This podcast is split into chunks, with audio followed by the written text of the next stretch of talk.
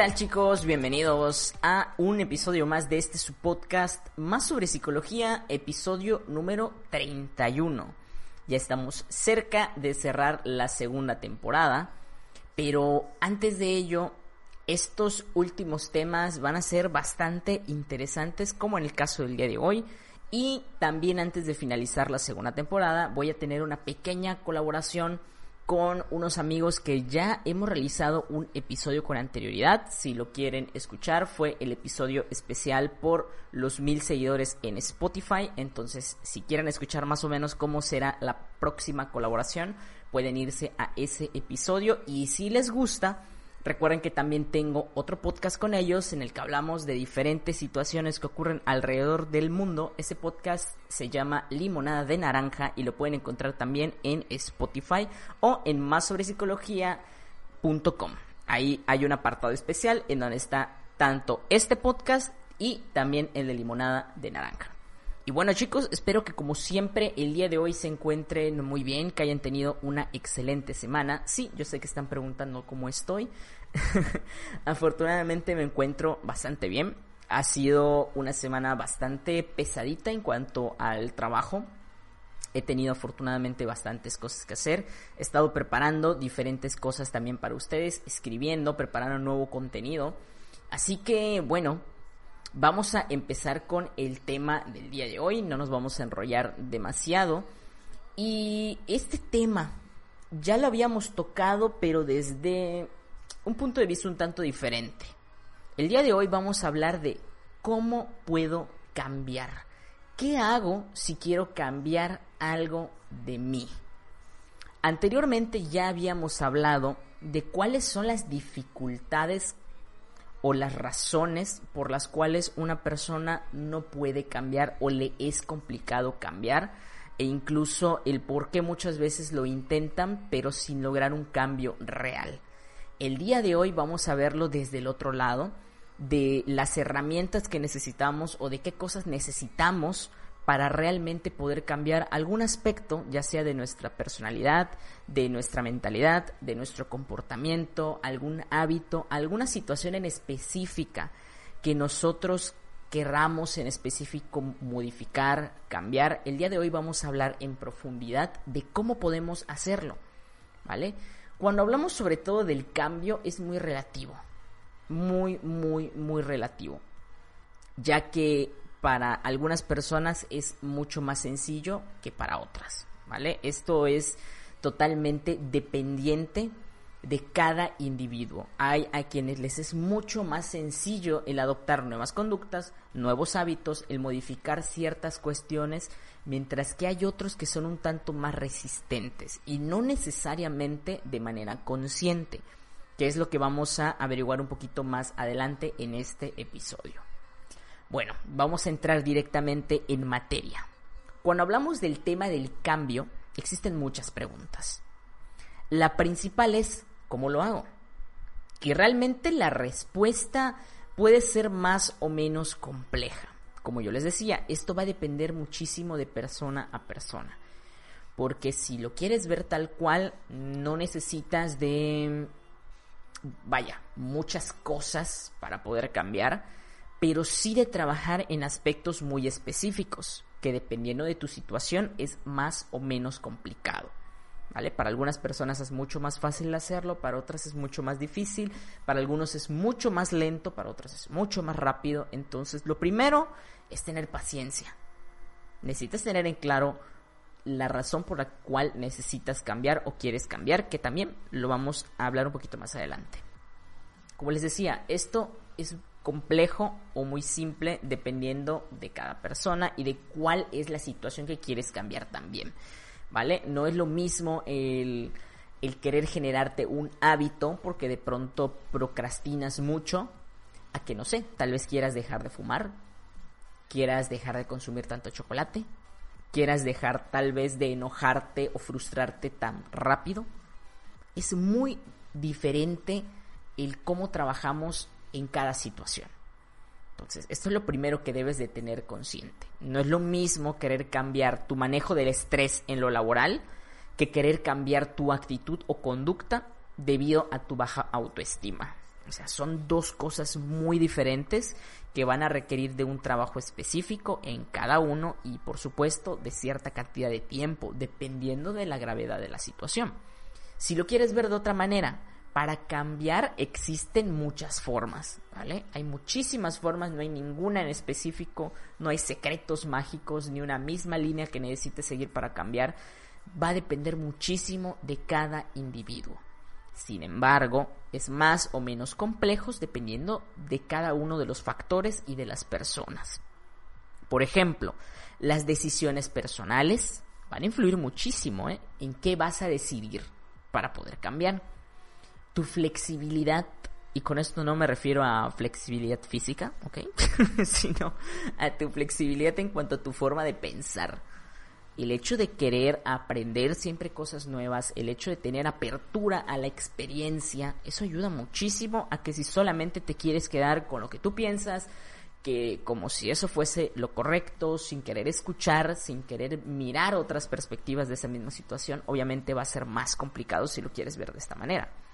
Sobre todo, yo creo que una de las claves más importantes es la apertura a la experiencia, el darte la oportunidad de vivir o hacer las cosas diferente. Eso yo creo que es una clave muy muy importante para cualquier tipo de cambio. Y particularmente para nuestra mentalidad. Que cabe aclarar que en la mayoría de las ocasiones suele ser el tema más complicado. Es decir, muchas veces no podemos cambiar nuestra conducta o nuestra forma de sentirnos tal cual con lo que ocurre a nuestro alrededor porque no podemos cambiar nuestra mentalidad. Muchas veces somos insistentes, incluso llegando al nivel de terquedad, de que sin tener un motivo, una razón real, argumentos reales para pensar de una determinada manera, queremos quedarnos con esa idea, simplemente porque nos da la gana de quedarnos con esa idea. Y entonces es ahí cuando de pronto, pues si no cambias la mentalidad, no cambias la emoción y no cambias la conducta. Entonces, ese suele ser el apartado más importante y más complicado para la mayoría, que es el empezar por cambiar tu mentalidad. Entonces es súper importante que tengas esto en cuenta si de verdad quieres cambiar. Si de verdad quieres hacer algo diferente, tienes que tener en cuenta esto. Este tipo de ideas pueden ser ideas que tenemos en la mente desde hace muchísimo tiempo, ¿eh? pueden ser incluso años que por alguna razón en específico se quedó muy anclada a nuestra estructura de la personalidad, a nuestras ideas, a nuestro comportamiento, por lo que puede ser difícil de modificar. Yo lo entiendo que puede ser difícil, pero pues tenemos que trabajar en ello para que de verdad pueda haber un cambio significativo en ello. Por lo que en este episodio vamos a intentar mirar diferentes perspectivas con respecto al cambio para ver si así tú lo decides y puedas dar ese primer paso para mejorar los aspectos que tú desees de ti mismo, ¿vale? Ojo, antes de empezar directamente con los puntos, con el apartado o como prefieran llamarle, es muy importante que tengas en cuenta tres cosas, ¿vale? Que sin estas tres cosas, todo lo demás que te voy a decir, pues no va a servir de mucho. Necesitas primero trabajar en esto. Una vez que tengas esto, ahora sí te puedes ir de lleno a trabajar con las herramientas que te voy a dar el día de hoy, pero necesitas trabajar en esto. Primeramente, una razón para cambiar. Decisión y compromiso. Necesitas esas tres cosas si quieres hacer un cambio. Y por supuesto para utilizar esta herramienta del día de hoy de manera adecuada. Sin esas tres cosas va a ser muy complicado, si te soy totalmente sincero. Vamos a empezar con una razón para cambiar. Esta es la razón principal por la cual las personas se niegan al cambio. ¿Vale? Porque una cosa es no poder y otra cosa es no querer. ¿Vale? No hay que confundirse. Una cosa es que de verdad sea complicado por más que lo intentas y otra es que mira, ya ni lo intentes porque no te da la gana. Porque tienes en claro que no está bien esa conducta, esa emoción, sin embargo, tú dices, no, no lo voy a hacer porque no quiero. Sé que está mal, pero no quiero cambiarlo. Entonces, necesitas encontrar una razón para ese cambio. es el simple hecho de que en muchas ocasiones las personas no se dan cuenta de que eso que piensan o eso que hacen no es sano. También pasa mucho. Algunas veces es consciente y otras veces no.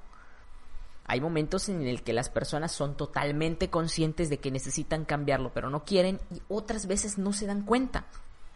Están tan acostumbrados a comportarse, pensar, actuar de una manera en específico que no se dan cuenta que hay algo que hay que cambiar, que hay algo que no está siendo ni sano para él ni para los demás.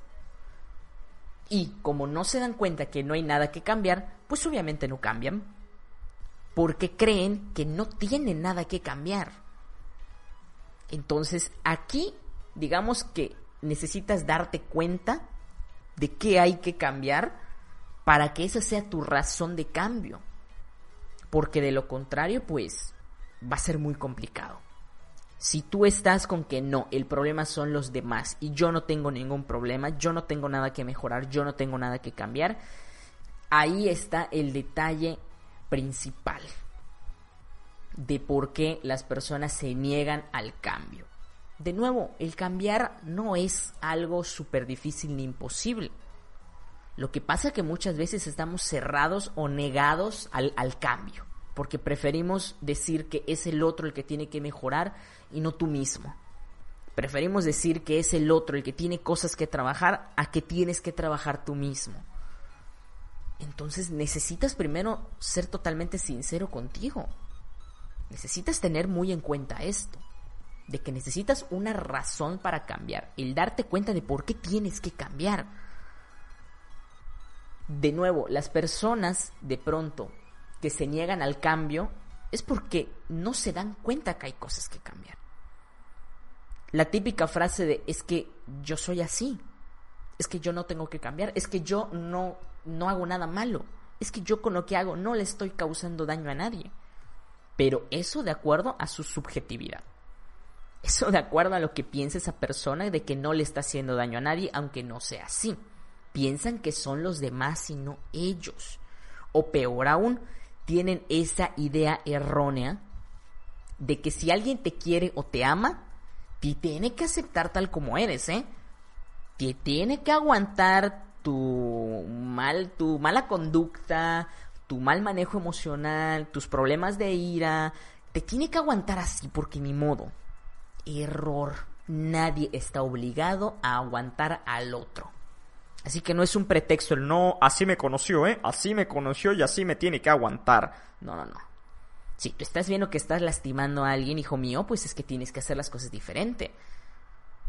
Ahora, también mucho tiene que ver con el otro de quedarse ahí y esperar milagrosamente a, que ocurra el cambio, ¿vale? Ahí también es algo que funciona en dos partes cuando es una relación de pareja, porque el otro podrá estar terco con que no tiene que cambiar, pero pues ahí tú, si quieres intentar cambiar al otro. Así que hay que tener mucho cuidado. Pero es un gran error el quedarse con esa idea de no, quien me quiera me tiene que aceptar como soy, pues no.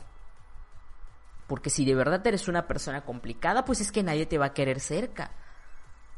Y no lo digo por ser cruel, te lo digo apegado a la realidad tienes que ser consciente. Hay personas que dicen, no, es que tengo mala suerte en el amor. No, no es mala suerte.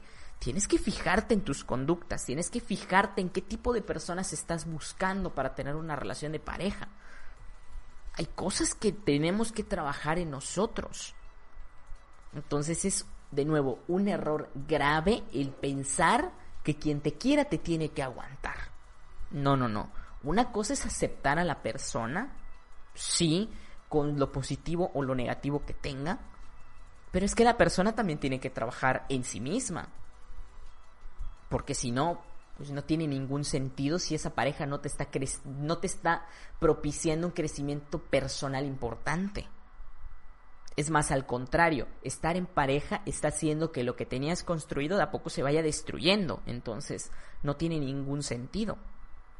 Entonces, esto es algo muy importante a tener en cuenta. No siempre el otro es el que lastima. A veces somos nosotros. Tienes que ser totalmente sincero contigo. Si tú ya detectaste que es el otro, bueno, entonces tú decides si te quedas ahí. Pero si el que está provocando ese daño eres tú, entonces tienes que afrontarlo. Y si de verdad quieres conservar esa relación de pareja, esa amistad, esa buena relación con la familia, pues es que tienes que trabajar cosas en ti. Eso tienes que ser totalmente sincero contigo. Aquí no estamos para engañarnos ni para escuchar lo que quieres escuchar. Aquí estamos para trabajar en cosas que son importantes y para ello tienes que mirarte sin filtros, sin negaciones de nada. Entonces, eso es algo muy importante. Esto es un tema de sinceridad con uno mismo. Necesitas tener una total sinceridad y aceptar si necesitas mejorar algún aspecto de tu vida. Mientras no tengas en claro una razón, un motivo para cambiar, será prácticamente imposible iniciar. Necesitas dejar de justificar tu conducta, aunque duela, aunque te haga sentir en primera instancia incluso culpa, que es otra de las razones por las cuales las personas no cambian. Sienten tanta culpa de pronto que con tal de evitar ese sentimiento abrumador de culpa, prefieren seguir tal cual como están. Todos en esta vida tenemos cosas que afrontar, eso lo debemos de tener en claro. Tenemos que tener muy en claro que todos en esta vida tenemos cosas que trabajar. Aquí absolutamente nadie se salva. Hay quienes prefieren que para evitar estas emociones complicadas, mejor adoptan otro tipo de comportamiento defensivo y se evitan tener un sentimiento o afrontar un sentimiento, una emoción mucho más abrumadora. Esto meramente es defensivo, por eso hay que tener mucho cuidado. Por eso esas personas tienden a seguir igual, pero es necesario afrontar también ese sentimiento de culpa. Entender que sí, en ocasiones nos equivocamos. Somos humanos y la cagamos. Así tal cual. Pero es mucho peor seguir haciéndole daño una y otra y otra y otra y otra y otra vez a ti mismo o a los demás que aceptar nuestra culpa, aceptar las acciones que realizamos, aceptar que nos equivocamos, y mejorar. Aceptar el error y trabajar en ello. Que seguir lastimándote a ti mismo, evitando una emoción, sintiendo otra o lastimar a otras personas.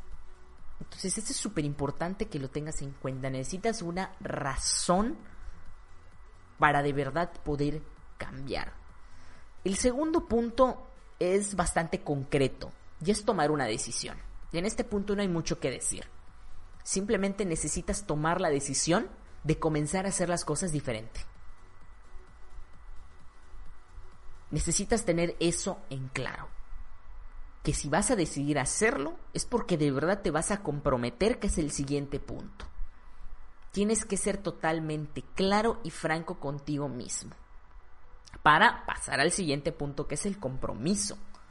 La mayoría de los cambios en la vida suelen ser complicados la mayoría de los cambios. Es normal porque tenemos que readaptarnos, tenemos que rehabituarnos.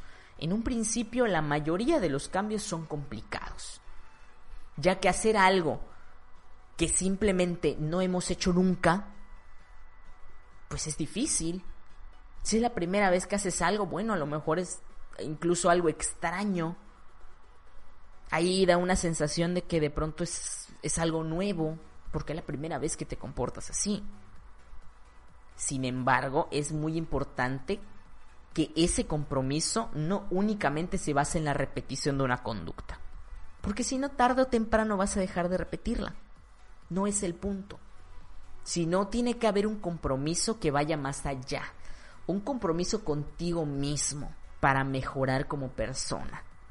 Un compromiso con uno mismo basado en querer crecer personalmente, en ser mejor hoy que ayer ser mejor mañana de lo que fuimos hoy. Pero para eso es necesario tener un compromiso. Y por ello es totalmente válido buscar apoyo psicológico si de verdad es complicado. Si es complicado, no lo dudes, busca ayuda psicológica, no pasa absolutamente nada. Es lo más normal del mundo y es totalmente válido que tú mismo no puedas con todo en ocasiones. Es válido pedir ayuda, buscar ayuda, buscar apoyo. Es totalmente válido. Esto con la idea de poder gestionar adecuadamente en nuestra cuestión específica. Entonces, para poder gestionar nuestra cuestión específica o nuestras cuestiones específicas, a veces es necesario que busquemos ayuda. Pero, pero en esta ocasión, en este episodio, utilizaremos algo llamado el triángulo del cambio. No, no el triángulo de las Bermudas, ese es otro triángulo. El triángulo del cambio el cual es una herramienta que nos permite visualizar de manera clara cuáles son las emociones o aspectos específicos que nos dificultan tener un cambio real. Y por ello lo aclaro de una vez. Es muy importante que si has intentado este triángulo del cambio durante bastante tiempo, has intentado diferentes cosas y aún así no consigues resultados, de nuevo, el ideal es acudir a terapia psicológica para poder gestionar qué es lo que está pasando, ya que en muchas ocasiones esa dificultad de cambio puede tener muchos aspectos que por cuenta propia tal vez sean mucho más difíciles de manejar. Eso lo aclaro. Es una herramienta útil, pero en ocasiones es necesario que se acompañe de terapia psicológica. ¿Vale? Pero bueno, Vamos a empezar directamente entonces con esta herramienta. El triángulo del cambio. Que si quieren pueden buscar muchísima más información en internet. De todos modos les voy a dejar como siempre en psicología.com este mismo podcast pero a manera de artículo por si lo quieren leer, por si necesitan revisar algo. Además de que lo escuchen pueden leer o volver a alguna alguna pauta en específico que quieran revisar está por escrito también, ¿vale? Como se mencionó anteriormente, esta herramienta nos permite visualizar de mejor manera nuestras emociones para detectar aspectos específicos que pueden estar detrás de una conducta persistente. Es decir, esa conducta que aparece siempre que quieres cambiar tal vez, bueno, puede haber algo detrás de ahí, por lo cual de pronto es complicado el hacer un, un cambio de pronto ese tipo de conductas, pensamientos o emociones suelen ser difíciles de erradicar. Y para ello esta herramienta fue creada por la psicóloga Hilary Jacobs. El objetivo es conectar de mejor manera con nuestras emociones y de este modo conseguir un estado de integración entre nuestras emociones y nuestra conducta. Es decir, este triángulo del cambio nos va a permitir visualizar nuestras emociones con claridad. Ver si realmente esa emoción que tú estás sintiendo es realmente la emoción que hay detrás o es una emoción enmascarada. A qué yo me refiero, que en muchas ocasiones sentimos algún tipo de emoción, pero porque en el fondo estamos reprimiendo otra. Y simplemente se está buscando salir de una manera, pero no sale en su forma real entonces, esta herramienta nos sirve para ello, para intentar ver por qué no podemos cambiar, qué cosas están pasando que no nos permiten hacer ese cambio. Como les decía, lo que busca esta herramienta es conocer realmente qué hay detrás de una conducta y una emoción. Por ejemplo, detrás de una conducta de ira constante y negación a lo mejor a dejar de comportarnos impulsivamente, puede existir una emoción de tristeza es decir, se expresa ira, pero en realidad sentimos tristeza, la cual se expresa a través de ese enojo constante. Esa tristeza se expresa a manera de enojo todo el tiempo, lo que indica que hay una situación detrás que no ha sanado y que necesitamos trabajar en ello. El hecho de ser poco tolerante ante los comentarios de otros podría reflejar una emoción del pasado que vuelve a nuestro presente ante una situación similar. Si digamos alguna vez alguien nos dijo algo en la escuela, en la universidad, y nos dejó una marca, una marca profunda, cada que alguien tiene un comportamiento similar, no bueno, recordamos esto incluso de manera inconsciente y volvemos a sentir algo similar. Entonces es importante tener cuidado con esto, por lo que esta herramienta lo que nos permite es ver nuestras emociones desde una realidad clara y así evitar que continuemos evadiendo lo que realmente sentimos, porque esta es una conducta bastante frecuente. Nos negamos a sentir. Cuando es una emoción muy abrumadora, preferimos evitarla. Las personas por lo general le tenemos miedo al dolor. Le tenemos miedo a afrontar una situación dolorosa por lo que tendemos a evitarlas o a huir de ese tipo de situaciones. La mayoría de los seres humanos está acostumbrado a eso y prefieren evitar el dolor, porque la tristeza, el dolor son de las emociones de pronto más angustiantes. Por lo que esta herramienta nos permite ver nuestras emociones, de nuevo, desde la raíz lo que hace mucho más sencillo que realmente podamos hacer un cambio al visualizar cuáles son esas barreras para el cambio. Este triángulo del cambio tiene tres aristas específicas. Tres aristas importantes que tenemos que mirar. Vamos con la primera arista, que son las defensas. Y las defensas están compuestas tal cual es algo similar a lo que nos mencionaba Freud con los mecanismos de defensa. De manera muy similar funciona esto, donde aquí nos encontramos con todas aquellas construcciones mentales que buscan protegernos de una situación o daño considerable. Es decir, esta defensa lo que busca es que para evitar que sintamos esa angustia tan fuerte dentro nuestro, simplemente distorsiona la emoción y la cambia por una que es más socialmente aceptable o más llevadera. Pero claro, la función de esto es protegernos de sentir con claridad ciertas emociones que nos pueden hacer daño o que van a ser difíciles de afrontar. El objetivo clave de la defensa es evitar las emociones abrumadoras, aquellas emociones que pueden llegar a lastimarnos, en pocas palabras. Entonces la mayoría de nosotros usa en algún momento este tipo de defensas. Pero claro, el utilizar en exceso ese tipo de defensas, en definitiva, evita que podamos tener un cambio real.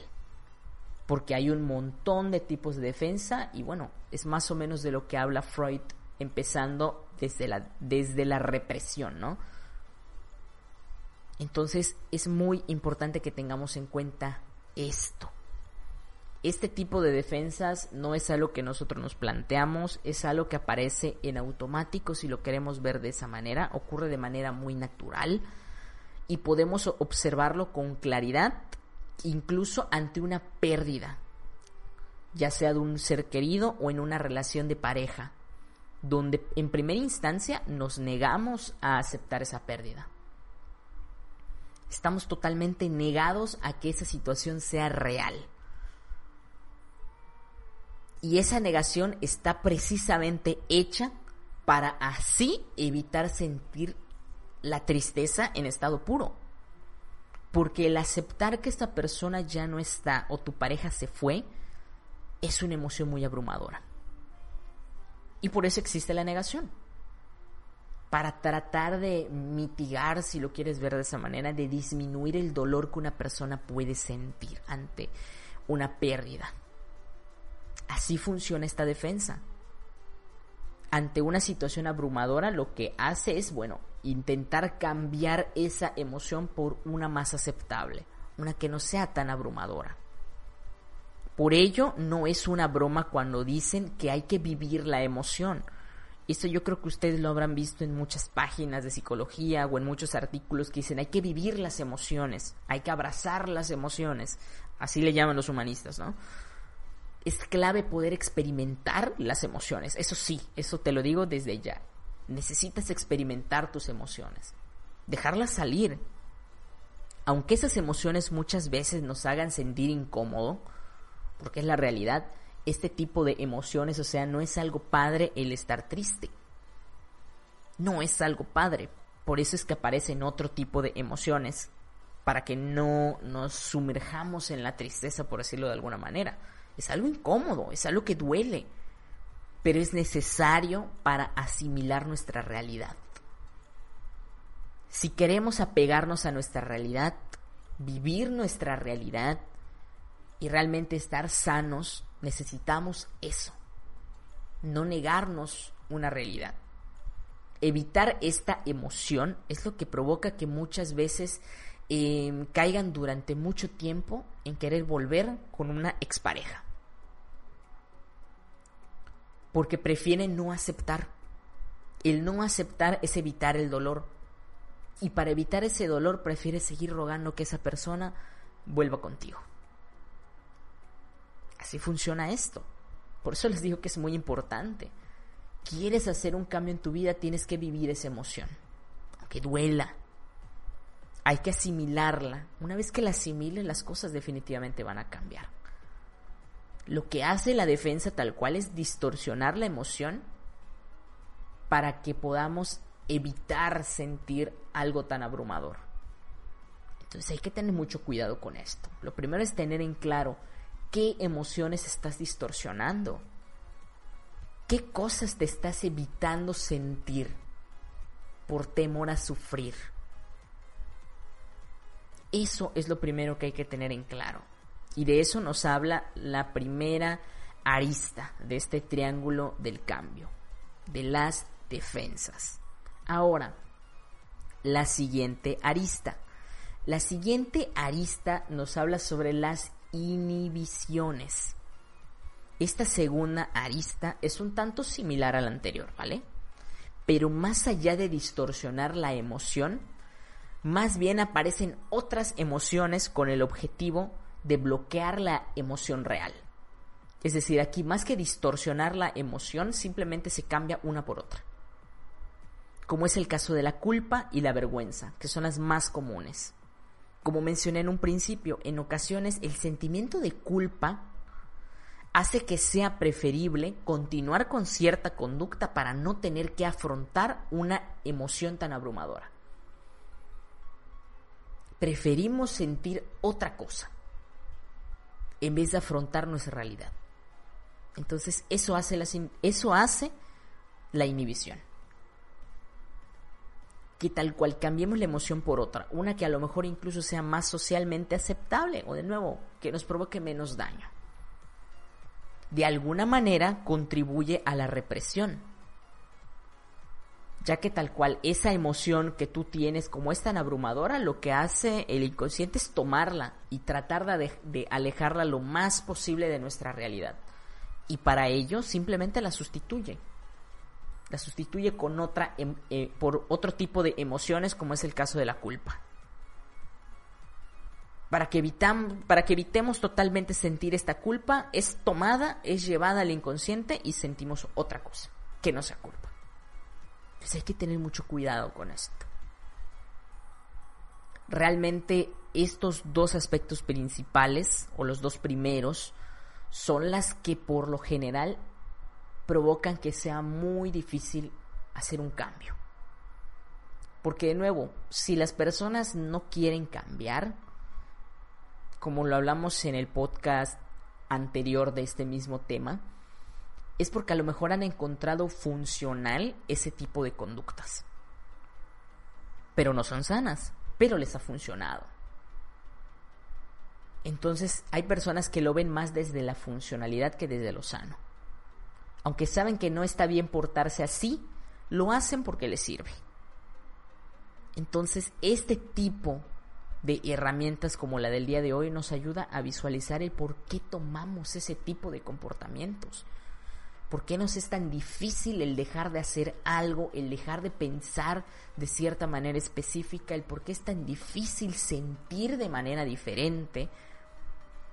Y esto nos ayuda a ver con claridad nuestro interior qué hay ahí, qué está provocando dolor en nosotros o qué dolor queremos evitar. Muchas veces pueden ser incluso dolores infantiles de nuestra infancia, de situaciones específicas de nuestra vida. Cosas que ocurrieron que literal nos dejaron una marca.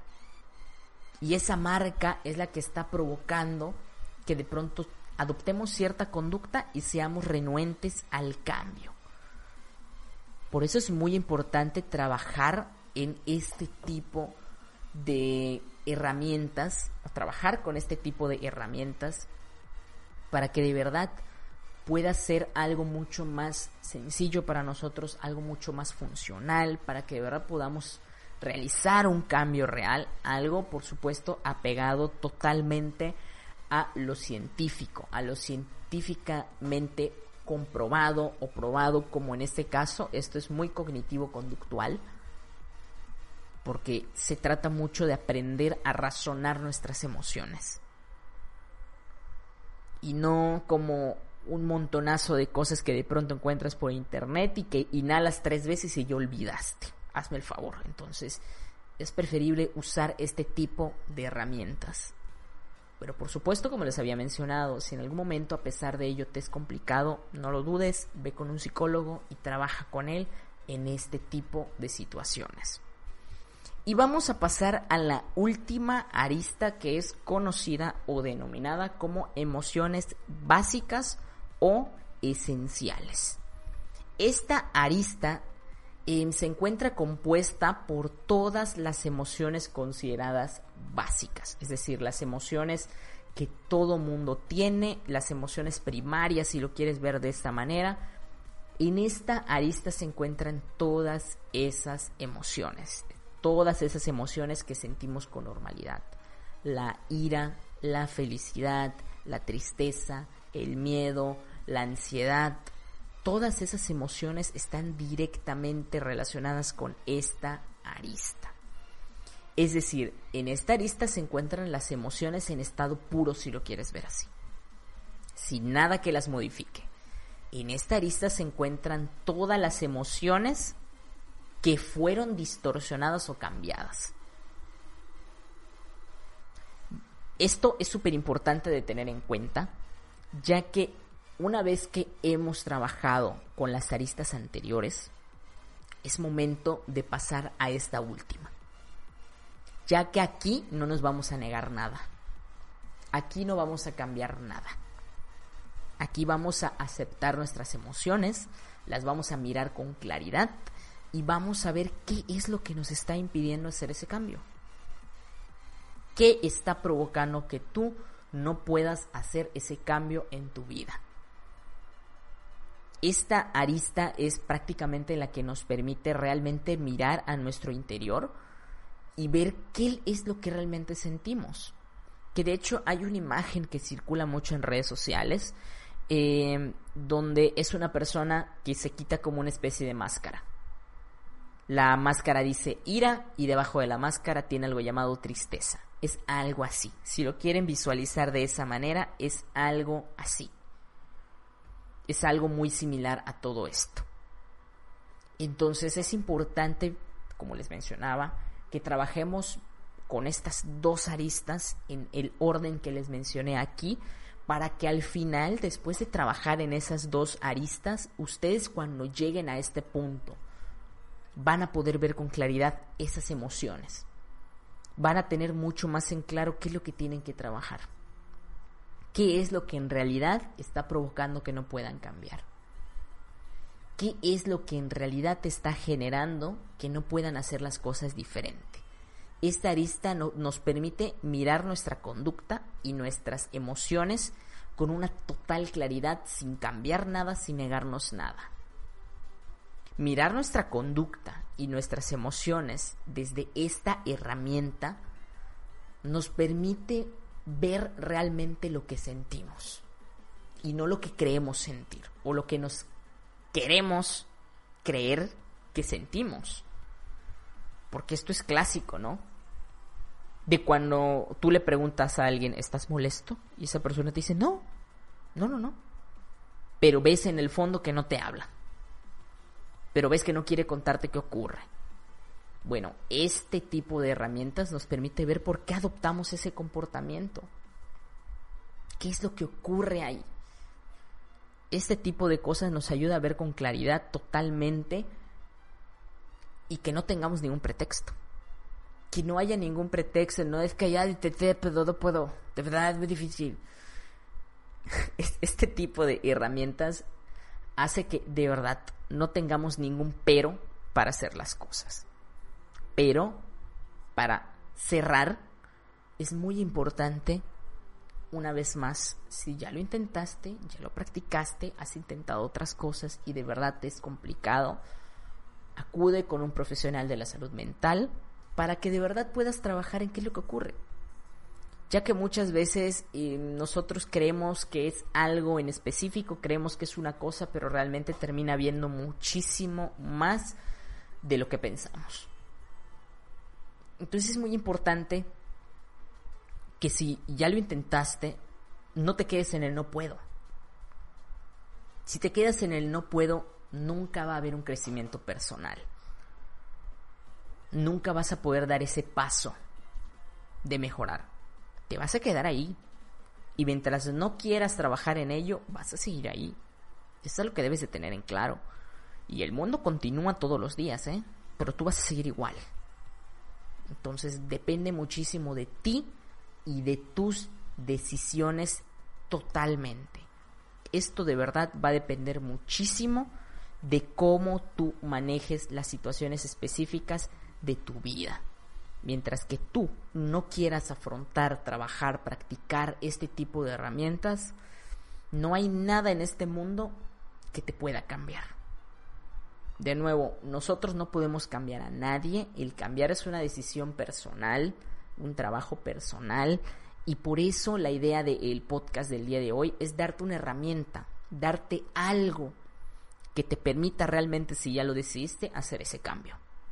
Y pues bueno, ahora vamos a pasar directamente a nuestra sección de preguntitas. Vamos por allá.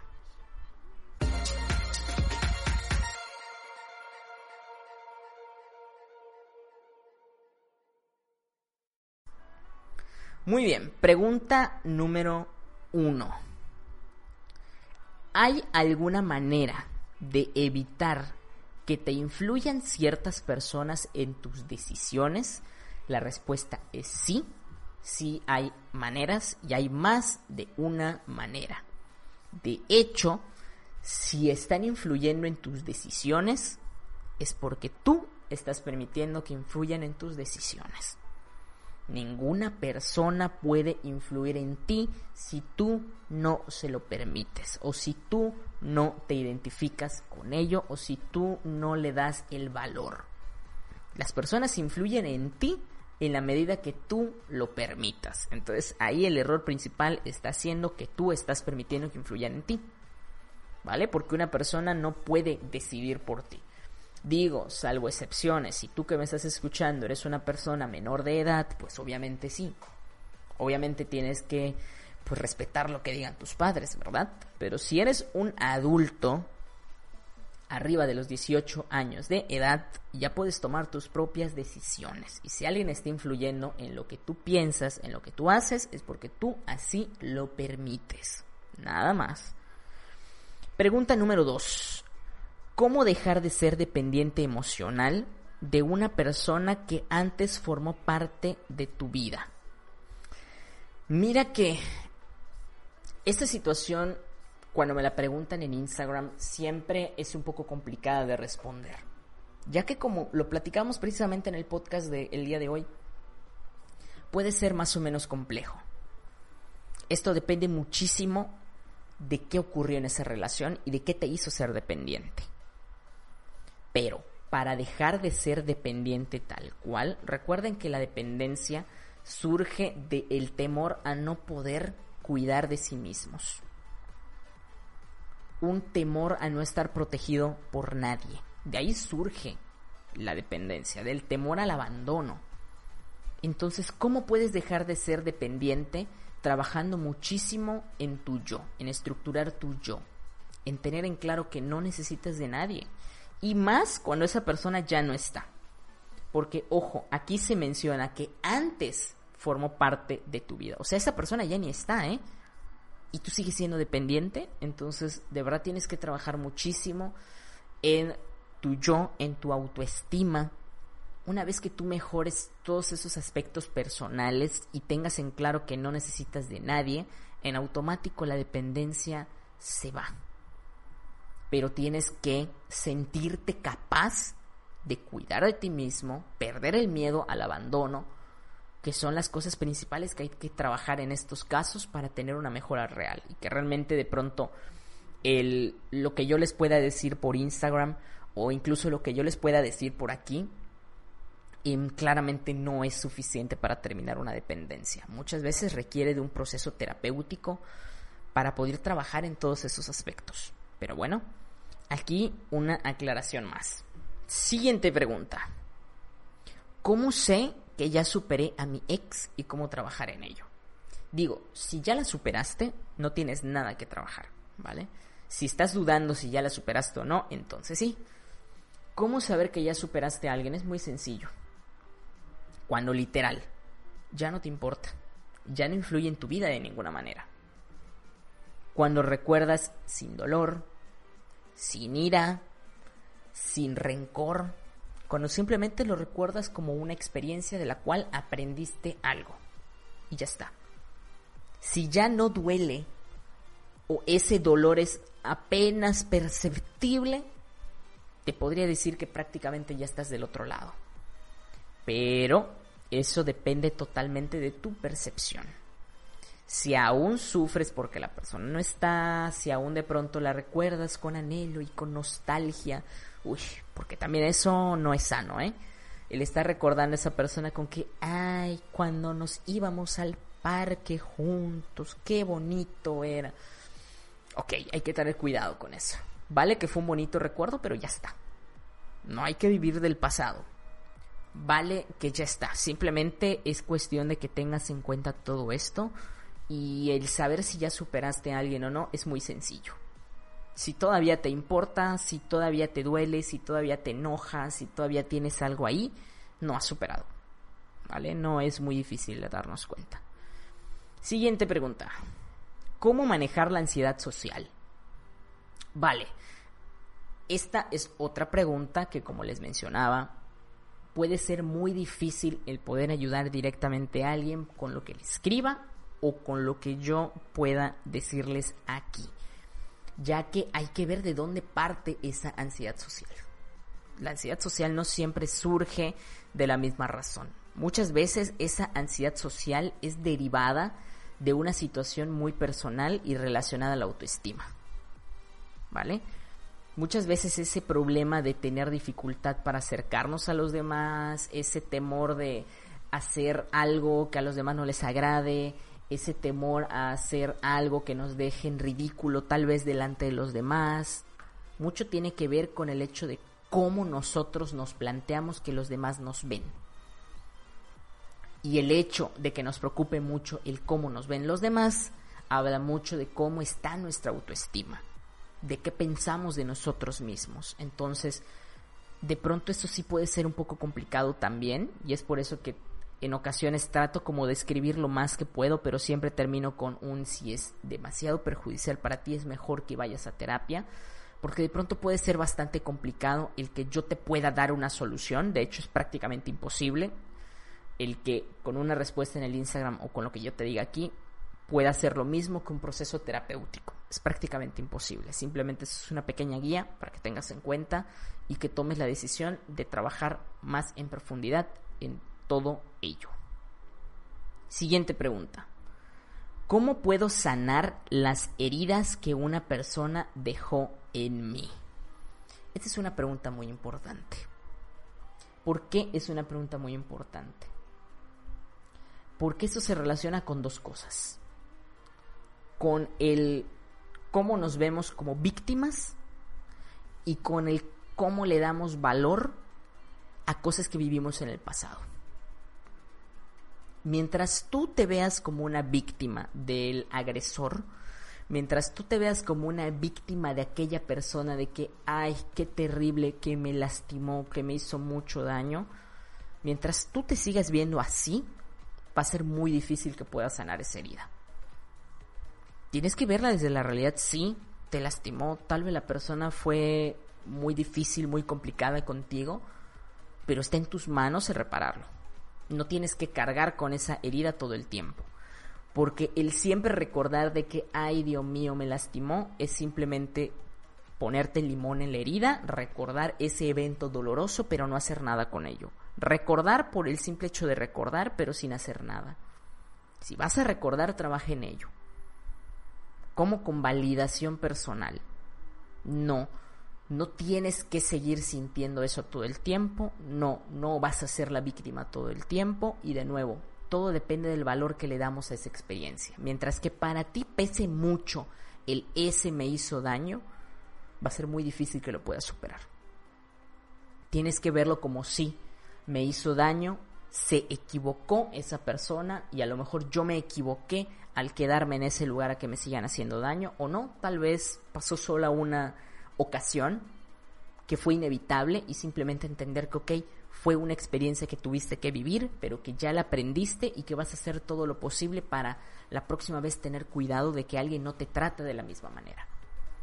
¿Vale? Pero no hay que victimizarnos, hay que, hay que validar mucho nuestras emociones para poder trabajar en ello. Es muy importante que tengamos eso en cuenta. Siguiente pregunta. ¿Diferencia de edad de 35 años en una pareja lo ves viable? me, me hace algo de gracia que siempre lo, lo, pregunten, porque obviamente si lo preguntan es porque ya tienen dudas, ¿vale? Porque si estuvieran muy seguros de su decisión, yo creo que no le preguntarían a nadie. Pero como no tienen en claro si están tomando la decisión correcta, es por eso que de pronto preguntan. Entonces, viable, sinceramente, no, no mucho. Lo siento, pero no, no mucho porque independientemente de que la de que la gente nos vende el hecho de que no, para el amor no hay edad. Ok, tal vez para el amor, pero no para una relación sana. Digo, no te voy a decir que no puedes enamorarte de una persona de esa edad, claro, pero que sea sano para ti es otra cosa. Y un amor, si lo quieres ver como una unidad total, no puede ir en conjunto de algo que no es sano. Tal cual. Entonces hay que tener mucho cuidado y el por qué no lo veo viable es por el simple hecho de la brecha generacional. Estás hablando de que te gustan. No sé qué edad exactamente tenga la persona que me dijo esto, pero tenga la edad que tengas. 35 años de diferencia es muchísimo. O sea, estás hablando de que literal podría ser incluso un familiar tuyo. O sea, lo que ha vivido esa persona, cómo cómo creció, cómo fue educado, cómo es en la actualidad, sus ideas, sus ideales. A eso me refiero con brecha generacional. Pueden ser muy distantes.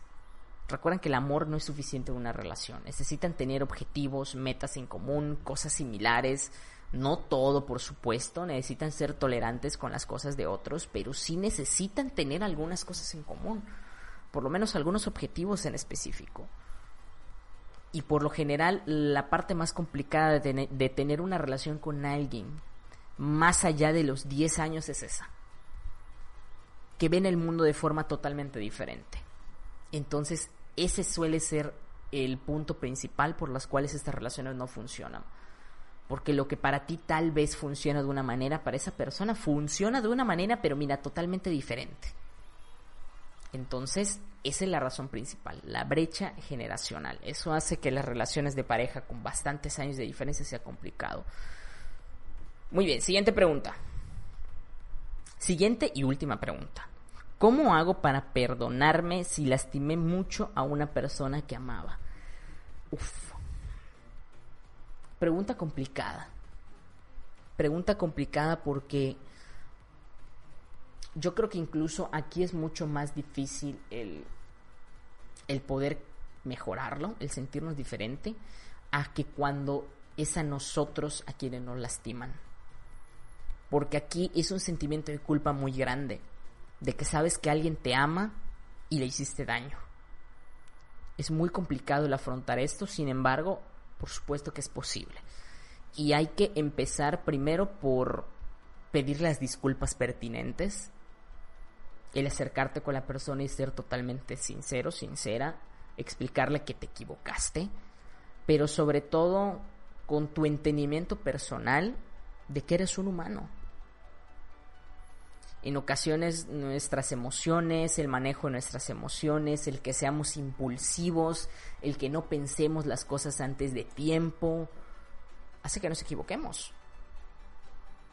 Hace que al momento de tener que decidir hacer o no hacer algo, pues hacemos lo que no es correcto o lo que le va a generar algún tipo de daño a otro. Por a lo mejor no haberlo contemplado de manera correcta. Entonces es un error, ¿vale? Que lo vas a seguir cargando mientras tú lo sigas viendo como algo que no, bueno, es insuperable, es superable. Ahora, también tienes que aprender a aceptar que la otra persona está en su total derecho de tomar esa disculpa o ese perdón o de decir, sabes qué, gracias. Y ya está. La persona está en su total derecho. No está obligada a, por aceptar tu disculpa o tu perdón, necesariamente arreglar las cosas. Una vez que tú tengas en claro eso, va a ser mucho más sencillo para ti el poder superarlo. Hay cosas que muchas veces le rompemos a alguien y la persona no quiere una devolución. Simplemente no quiere que le volvamos a romper eso. Y hay que aceptarlo. Si ya no quiere que estemos ahí, pues ya no estés ahí, ya está. La vida es así y tenemos que aprender a mirarla con claridad. Hay que arreglar lo que se puede arreglar y lo que no se quiere arreglar, pues ya está. Tú haz lo tuyo, tú haz tu parte, tú sana contigo y la otra persona trabajará consigo misma. Y ya está. Y muy bien chicos, con eso cerramos el episodio del día de hoy. Muchísimas gracias por escucharnos una vez más. Espero que el tema les haya sido de utilidad, este triángulo del cambio, esta herramienta muy importante para poder gestionar de mejor manera nuestras emociones, para poder cambiar nuestra manera de comportarnos, pensar, sentir. Espero que les sea de utilidad. Recuerden que cualquier duda, pregunta, aclaración que tengan, algo que quieran compartir con nosotros, pueden escribirnos directamente a más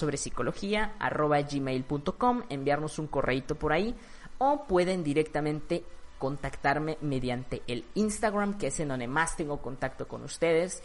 Y desde ahí me pueden enviar un mensajito y me dicen, oye Oscar, mira, tengo esta pregunta, tengo esta duda o me gustaría aportar esto. Desde el Insta, por lo general, tengo un contacto muchísimo más cercano con todos ustedes. Constantemente ahí les estoy haciendo preguntas, les estoy subiendo contenido. Y pues también nos puedes encontrar en Facebook y en Twitter. No olvides de presionarle ahí en el botoncito de seguir a Spotify, que nos ayuda un montón. Estamos a nada de llegar a los 2000 seguidores en Spotify. Estoy muy contento y agradecido con todos ustedes, seguidores fieles de este podcast. Y es por ello que les digo que me encanta cuando me envían su feedback, porque independientemente de las preguntas que les leí aquí, son muchas las personas que me escriben y me dicen, oye, este tema me gustó, oye, este tema estuvo padre, oye, esto a mí me ha servido, oye, gracias por tal cosa.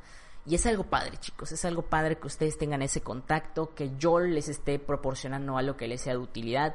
A mí me motiva muchísimo el ver que de verdad ustedes están consiguiendo grandes cosas en su vida con alguna de las cosas que aprenden por aquí. Así que nada más chicos, muchísimas gracias por acompañarme una vez más. Me despido, mi nombre es Oscar, les mando un fuerte abrazo hasta donde sea que nos estén escuchando y nos escuchamos la próxima semana.